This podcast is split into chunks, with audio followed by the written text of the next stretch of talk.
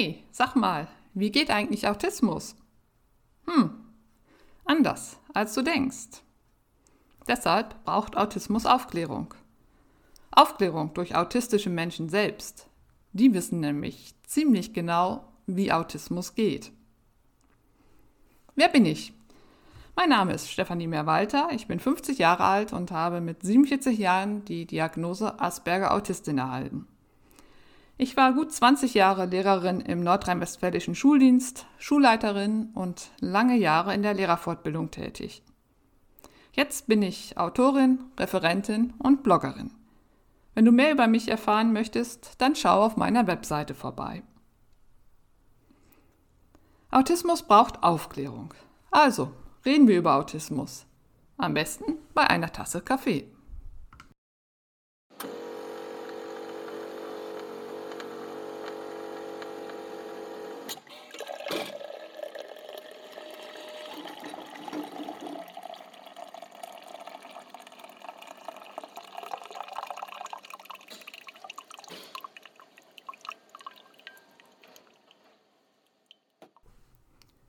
Gleichberechtigte Teilhabe von AutistInnen ermöglichen. Barrierefreiheit für AutistInnen im öffentlichen Raum. Bei Barrierefreiheit denken wir wahrscheinlich zuerst an die Überwindung von Hindernissen für Rollstuhlfahrer, also zum Beispiel an Aufzüge, Rampen und ähnliches. Diese werden bei zumindest öffentlichen Neubauten mitgedacht, ob immer in ausreichender Form kann ich natürlich nicht beurteilen. Barrieren, die die Teilhabe verhindern, sind für körperliche Behinderungen eben leichter vorstellbar. Anders ist das bei Autismus. Autismus sieht man nicht. Wir können also nicht wissen, welche Hindernisse sich für autistische Menschen ergeben, in der Schule, in der Berufswelt, in der gesellschaftlichen Teilhabe. Hinzu kommt, dass jeder autistische Mensch anders ist, dass zum Beispiel Reize ganz unterschiedlich wahrgenommen werden. Menschen können zum Beispiel aus ganz unterschiedlichen Gründen und in unterschiedlicher Form gehbehindert sein. Gemeinsam aber haben sie, dass sie eine Treppe nicht oder nur sehr schwer überwinden können, weshalb ein Aufzug nötig ist, um Barrierefreiheit herzustellen oder die Absenkung von Bordsteinkanten, ein stolperfreier Untergrund und vieles mehr. So offensichtlich und einfach einfach in Anführungszeichen ist es bei Autismus nicht. Deshalb möchte ich mit dieser Folge eine Mini-Reihe über Barrierefreiheit für AutistInnen beginnen. In dieser Folge wird es zunächst um zentrale Punkte gehen, die für Barrierefreiheit, in welchem Raum auch immer, grundsätzlich Gültigkeit besitzen. Dieser Part müsste eigentlich jeder Folge vorangestellt werden. Weiter wird es in dieser Folge um Barrierefreiheit für AutistInnen im öffentlichen Raum gehen. Wie kann dort Teilhabe überhaupt erst ermöglicht oder verbessert werden? In den weiteren Folgen werde ich dann die Bereiche Schule, Beruf, das Gesundheitswesen oder auch den persönlichen Raum wie Wohnen auf Barrierefreiheit hin beleuchten. Autismus braucht Aufklärung. Der Name meines Podcasts ist bereits die erste grundsätzliche Forderung für Barrierefreiheit für Autistinnen. Meiner Einschätzung nach befinden wir uns gerade im Moment mitten in einem Aufbruch, über Autismus aufzuklären, und zwar durch Autistinnen selbst. Der nächste Schritt muss nun sein, dass Autismus Teil einer jeden Ausbildung und Fortbildung für Menschen wird, die mit autistischen Menschen zu tun haben werden. Dies ist zwingend notwendig. Autismus ist ein anderes Betriebssystem. Autistinnen nehmen die Welt anders wahr, sie sprechen eine andere Sprache. Das Erleben und Wahrnehmen ist dabei so grundverschieden, dass im Grunde genommen eine Entwicklungsgeschichte autistischer Menschen geschrieben werden müsste, aus der sich eben auch unter anderem eine autistische Pädagogik ergibt. Denn was für die überwiegende Mehrheit von etwa 98 Prozent aller Menschen richtig ist, ist für AutistInnen eben nicht zielführend. Und deshalb ist es so wichtig, dass Autismus Teil der Ausbildung wird, zwingend mindestens für alle pädagogischen Berufe, allen voran LehrerInnen, in der Sozialarbeit, im Gesundheitswesen, In der Psychologie, man sollte meinen, dass es hier selbstverständlich ist, ist es aber nicht. Im öffentlichen Dienst, dort, wo es zu Kundenkontakten kommt, zum Beispiel beim Einwohnermeldeamt, im therapeutischen Bereich und auch in den Autismuszentren. Das mag jetzt überraschen, aber auch in den Autismuszentren sind nicht alle Therapeutinnen speziell für Autismus aus- oder fortgebildet. Einen Bereich möchte ich noch hervorheben, und zwar das Jugendamt bzw. die Stellen, die über Unterstützungsmaßnahmen für Autistinnen entscheiden, also auch Krankenkassen, Sozialämter, Agenturen für Arbeit und weitere. Wie sollen die Mitarbeiterinnen entscheiden können, wenn sie über Autismus nichts wissen? Oder ihr Bild von Autistinnen durch die mediale Darstellung geprägt ist? Wenn sie nicht wissen, wie Autistinnen ticken? Ticken natürlich in Anführungszeichen. Das geht nicht. Und damit geraten Entscheidungen, die die weitere Entwicklung und den weiteren Lebensweg entscheidend beeinflussen, willkürlich, beziehungsweise sie sind abhängig vom individuellen, individuellen Engagement und Interesse der Sachbearbeiterin des Sachbearbeiters. Das darf nicht sein. Da muss es ähm, einheitliche Standards geben, die eben auch durch eine entsprechende Ausbildung gesichert werden. Für die gerade genannten Bereiche stelle ich eine zweite Forderung auf. In jeder Kommune muss es eine autistische Beraterin, einen autistischen Berater geben, der mit einer nicht autistischen Kollegin, einem nicht autistischen Kollegen zusammenarbeitet und die Forderung, die ich gleich für den öffentlichen Raum noch nennen werde, umsetzt. Mir ist dabei die Zusammensetzung eines solchen Couples aus AutistInnen und Nicht-AutistInnen wichtig, denn es ist gegenseitiges Lernen und Verstehen nötig. Diese, ich nenne sie jetzt mal Autismus-Couples, unterstützen, klären auf, beraten, vermitteln. Gleiches gilt für Autismuszentren. Eine Anerkennung als Autismuszentrum muss an die Einbindung autistischer Menschen gekoppelt werden. Und natürlich muss es autistische Menschen im Schulsystem geben. Dort werden sie ganz dringend benötigt. Barrierefreiheit beginnt im Kopf. Sie ist eine Frage der Haltung.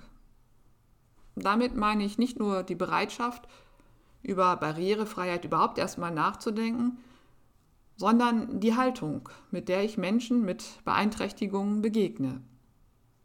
Dies gilt vor allem für Beeinträchtigungen, die ich nicht sehen kann, bei denen ich also auf die Aussagen meines Gegenübers angewiesen bin, so wie es bei Autistinnen der Fall ist. Für eine positive Beziehungsgestaltung sind drei Elemente grundlegend. Kongruenz, Empathie und bedingungslose positive Zuwendung. Dies gilt im Übrigen für alle zwischenmenschlichen Beziehungen, egal ob die Menschen nun autistisch sind oder nicht.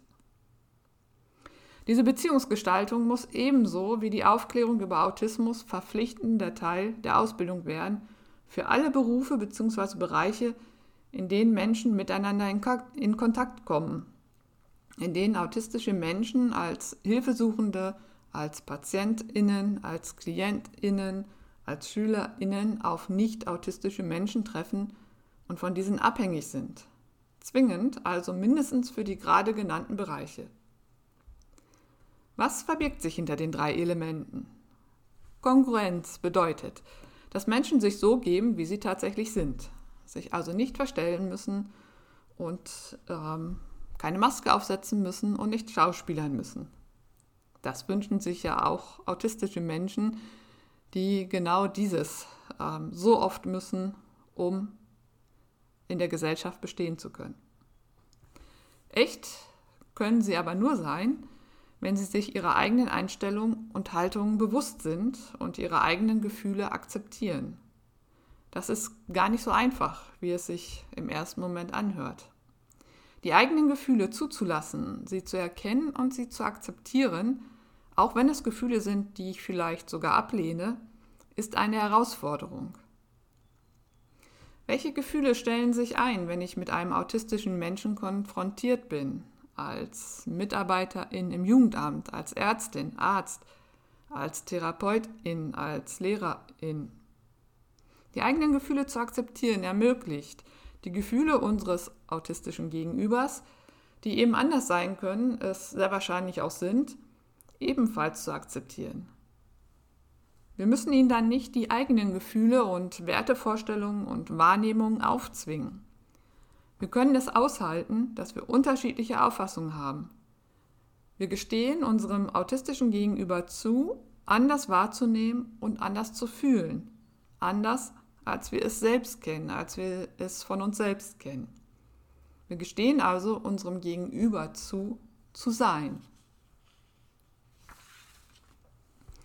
Empathie impliziert einfühlendes Verstehen, ein nicht wertendes Eingehen auf mein Gegenüber. Das heißt, dass ich versuche, mich in den Menschen mir gegenüber einzufühlen, um ihn zu verstehen. Das dritte Element, die bedingungslose positive Zuwendung, meint, dass ich die Gefühle und Äußerungen meines Gegenübers akzeptiere und mich ihr oder ihm wertschätzend zuwende. Dies ist bei Menschen, die ein für mich herausforderndes Verhalten zeigen, und so empfinden eben nicht autistische Menschen äh, oftmals autistisches Verhalten, weil sie es eben nicht verstehen, aber von besonders großer Bedeutung.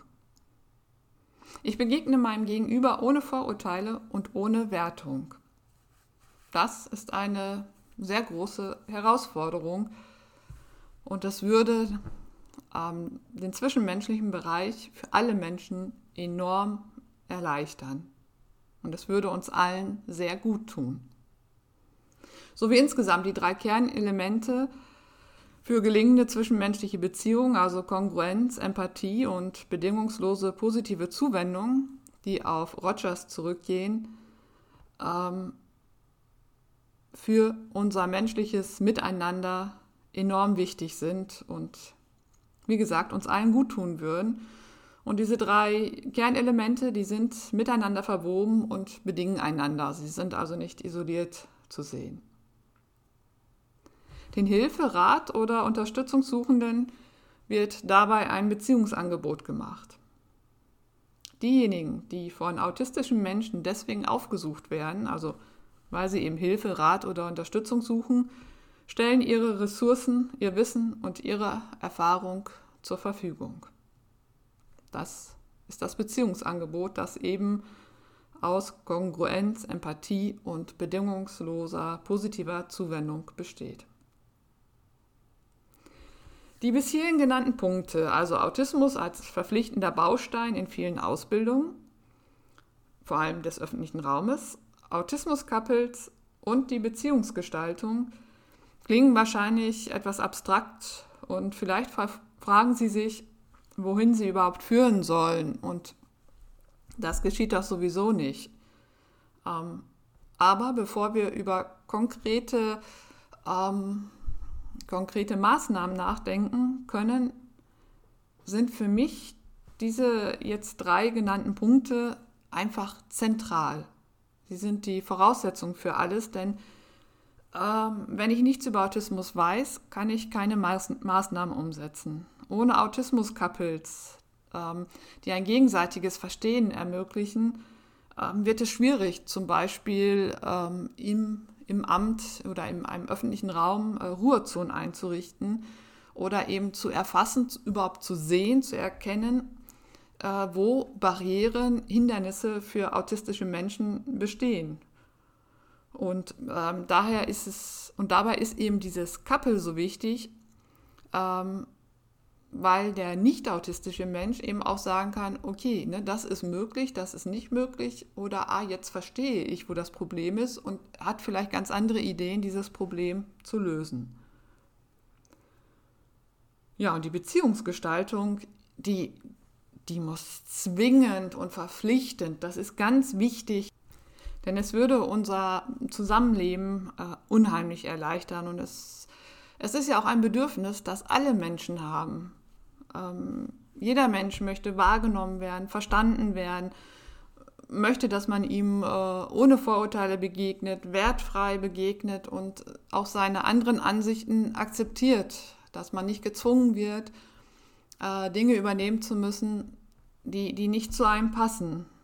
Und noch, noch viel wichtiger ist das eben, wenn Menschen so grundsätzlich unterschiedlich sind wie autistische und nicht autistische Menschen. Vor diesem Hintergrund nun gibt es eine Reihe von Maßnahmen, die aus meiner Sicht ähm, ergriffen werden könnten und deren Umsetzung das Leben im öffentlichen Raum und die gesellschaftliche Teilhabe autistischer Menschen erleichtern oder überhaupt eben erst ermöglichen würde. Das sind Punkte, die ähm, ja mal mehr oder mal weniger leicht umzusetzen sind, aber sie führen zu Barrierefreiheit für AutistInnen im öffentlichen Raum. So, welche Punkte sind das? In der Kommunikation, zum Beispiel im Amt, ist eine einfache, unmissverständliche, auf die Sache konzentrierte Sprache ohne Redewendung oder Ironie wichtig. Fragen Sie nach, ob Sie verstanden worden sind. Gehen Sie die nächsten Schritte nacheinander durch, nicht auf einmal. Am besten ist es, wenn Sie sie schriftlich geben, also zum Beispiel als Liste, aus der sie übersichtlich hervorgehen.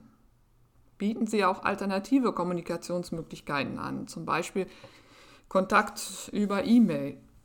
Bedenken Sie, dass AutistInnen ähm, das Telefonieren oft sehr schwer fällt oder es ihnen unmöglich ist. Oder dass der Weg zum Amt so anstrengend sein kann, dass im anschließenden Gespräch keine Energie mehr vorhanden ist, um dieses aufmerksam führen zu können. Treffen Sie klare Absprachen und halten Sie diese ein. Sehr gut ist, auch noch einmal durch Corona beschleunigt, dass vieles ja tatsächlich inzwischen äh, im öffentlichen Bereich digital äh, erledigt werden kann. Und dazu gehört eben auch, dass Termine online gebucht werden können, um Wartezeiten zu vermeiden. Das ist also ein, ein wirklich ein, ein guter und wesentlicher Fortschritt, der ganz äh, unbeabsichtigt ähm, erfolgt ist. Aber auch im Internet oder bei der Gestaltung von Apps und Broschüren gilt es, autistische Bedürfnisse zu berücksichtigen, um Barrierefreiheit zu ermöglichen.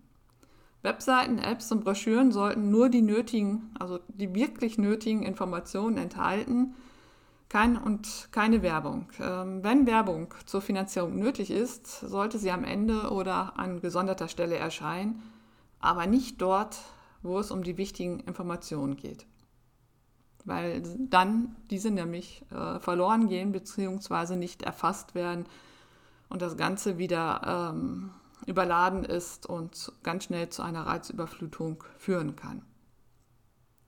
Die Farben und die Gestaltung sollten insgesamt sehr dezent gehalten werden, nicht überladen, schlicht, übersichtlich. Auf Fotos kann getrost verzichtet werden. Das Design muss klar sein, ähm, wie heißt es so schön, äh, reduziert, äh, puristisch. Animationen wie Audio und Video sollten deaktiviert werden können. Sie lenken ab und führen schnell eben auch zu einer Reizüberflutung. Auch hier sollte die Sprache klar und eindeutig sein. Ebenso wie die Navigation, die konsistent, also gleichbleibend sein sollte. Also die Struktur, die Logik der Navigation sollte sich nicht ändern, weil das zu großer Verwirrung führt. Buttons oder Menüpunkte sollten so benannt werden, dass eindeutig ist, worum es geht. Ein linearisiertes und vereinfachtes Layout baut viele Barrieren für Autistinnen ab, so wie ich es gerade eben geschildert habe. Und dazu gehört auch, Inhalte durch äh, Überschriften zu strukturieren und Übersichtlichkeit möglichst durch, durch Listen herzustellen oder indem Dinge, die zusammengehören, in einem Rahmen gepackt werden. Und wichtig, auch die korrekte Grammatik und Rechtschreibung sind bedeutsam. Fehler lenken ab und können ein Lesen unmöglich machen. So ergeht es mir ähm, ganz schnell, wenn es zu viel, zu viele Fehler sind, äh, die Grammatik nicht passt, dann ähm, mache ich die Seite zu, schließe ich die Seite oder lese, äh, packe auch Bücher oder Broschüren zur Seite. Ich kann es dann eben nicht mehr lesen, weil es so sehr ablenkt, dass ich den Inhalt nicht mehr erfassen kann. Zur Orientierung im öffentlichen Raum sind vor allem visuelle Hinweise wichtig, also Beschilderungen, Beschriftungen. Auch da, dass alles klar und eindeutig ist, wo sich was befindet. Visuelle Ablaufpläne strukturieren darüber hinaus die Abläufe in öffentlichen Ämtern. Und wenn diese schon online heruntergeladen und so die Besuche oder Anträge vorbereitet werden können, ist dies eine enorme Erleichterung.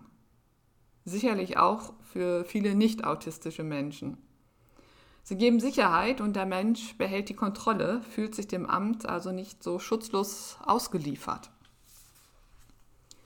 Gut wären zudem reizarme Rückzugsräume in öffentlichen Gebäuden, also Räume, die keine Werbung, keine grellen Farben, keine mit bunten Plakaten übersäte Wände und vor allem keine Musikberieselung bereithalten. Auch handyfreie Zonen in Wartebereichen sind ein Segen. Die verschiedenen Klingeltöne, die Geräusche bei Handyspielen und so weiter können bereits zu einem Overload führen und damit das anschließende ähm, Beratungsgespräch unmöglich machen. Es möchte zudem auch nicht jeder die Gespräche seiner Nachbarn verfolgen müssen, zumal viele Menschen zu glauben scheinen, ihr Gesprächspartner am anderen Ende der Leitung könnte sie nur verstehen, wenn sie ins Handy schreien. Diese reizarmen und handyfreien Zonen müssen verpflichtend werden in öffentlichen Gebäuden, genauso wie eben ein Fahrstuhl. Und nicht nur für autistische Menschen wären sie ein Segen. Bei öffentlichen Großveranstaltungen sollte es ebenso Rückzugsräume geben, in die sich autistische Menschen zurückziehen können, wenn sie überfordert sind. Wünschenswert wäre, wenn es bei größeren Veranstaltungen, bei denen Menschenansammlungen zu erwarten sind, vielleicht extra Bereiche oder extra Zeiten für autistische Menschen bzw. für Menschen generell, die sehr sensibel sind, zu reservieren. Wie genau das aussehen müsste, wäre für jede Veranstaltung individuell zu überlegen. So könnte es für Museen, die gut besucht werden, zum Beispiel einmal im Monat einen entsprechenden Zeitraum geben, der für autistische Menschen reserviert ist, beziehungsweise in dem das Museum reizärmer gestaltet wird. Und gleiches gilt für Bibliotheken, Galerien und andere öffentliche Einrichtungen. Eine Zeit für Menschen, die hochsensibel auf Reize reagieren, zu reservieren, wäre ein wirklich ein großer Fortschritt. Und es gibt ja bereits äh, Supermärkte in anderen Ländern, die dies machen. Und für mich ist es im Moment eine Wohltat beispielsweise, dass durch Corona die Anzahl an Menschen im Supermarkt begrenzt ist, dass jede Einkäuferin, jeder Einkäufer einen Wagen haben und Abstand eingehalten werden muss. Und das dürfte nach Corona gerne, gerne, gerne so bleiben.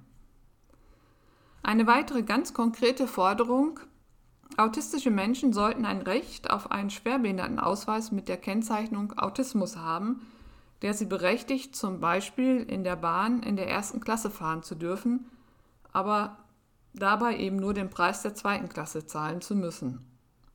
Das wird wahrscheinlich ähm, Neid hervorrufen, aber Bahnfahren in einem engen Abteil oder in vollem, einem vollen Großraumwagen ist für viele AutistInnen einfach nicht möglich. In der ersten Klasse sind weniger Menschen, die Abstände sind größer und es gibt Ruhe- und handyfreie Zonen. Durch den Schwerbehindertenausweis mit der Kennzeichnung Autismus könnten auch die bereits genannten Maßnahmen in Anspruch genommen werden. Ich finde, dieser Gedanke ist auf jeden Fall weiter zu denken und eben weiter zu überlegen, ähm, wo dieser, dieser Schwerbehindertenausweis mit der entsprechenden Kennzeichnung nützlich wäre. Abläufe und Strukturen zu visualisieren. Das gilt nicht nur für die öffentlichen Ämter, sondern auch für Veranstaltungen zum Beispiel im Theater oder im Kino. Wie sieht dort Barrierefreiheit für AutistInnen aus? Zunächst einmal sollte es, finde ich, äh, extra für autistische Menschen ausgewiesene Sitzplätze geben, die sich am Rand befinden und mehr Abstand beinhalten. Wenn möglich, sollte dieser Bereich sanft beleuchtet also auf grelles Licht verzichtet werden. Wenn es zur Überforderung kommt, können AutistInnen so ihren Platz unauffällig und ohne die anderen ZuschauerInnen zu stören verlassen.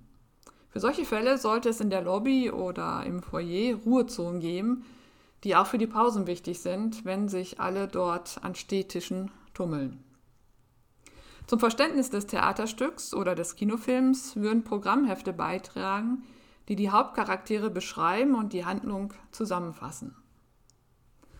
Sehr wünschenswert sind zur Vorbereitung eines Theater- oder Kinobesuchs Hinweise, die den Besuch genau anleiten, also visuell darstellen, was, warum, wie passiert. Also, dass es zum Beispiel üblich ist, nach einer Szene im Theater, wenn der Vorhang fällt, ähm, zu klatschen.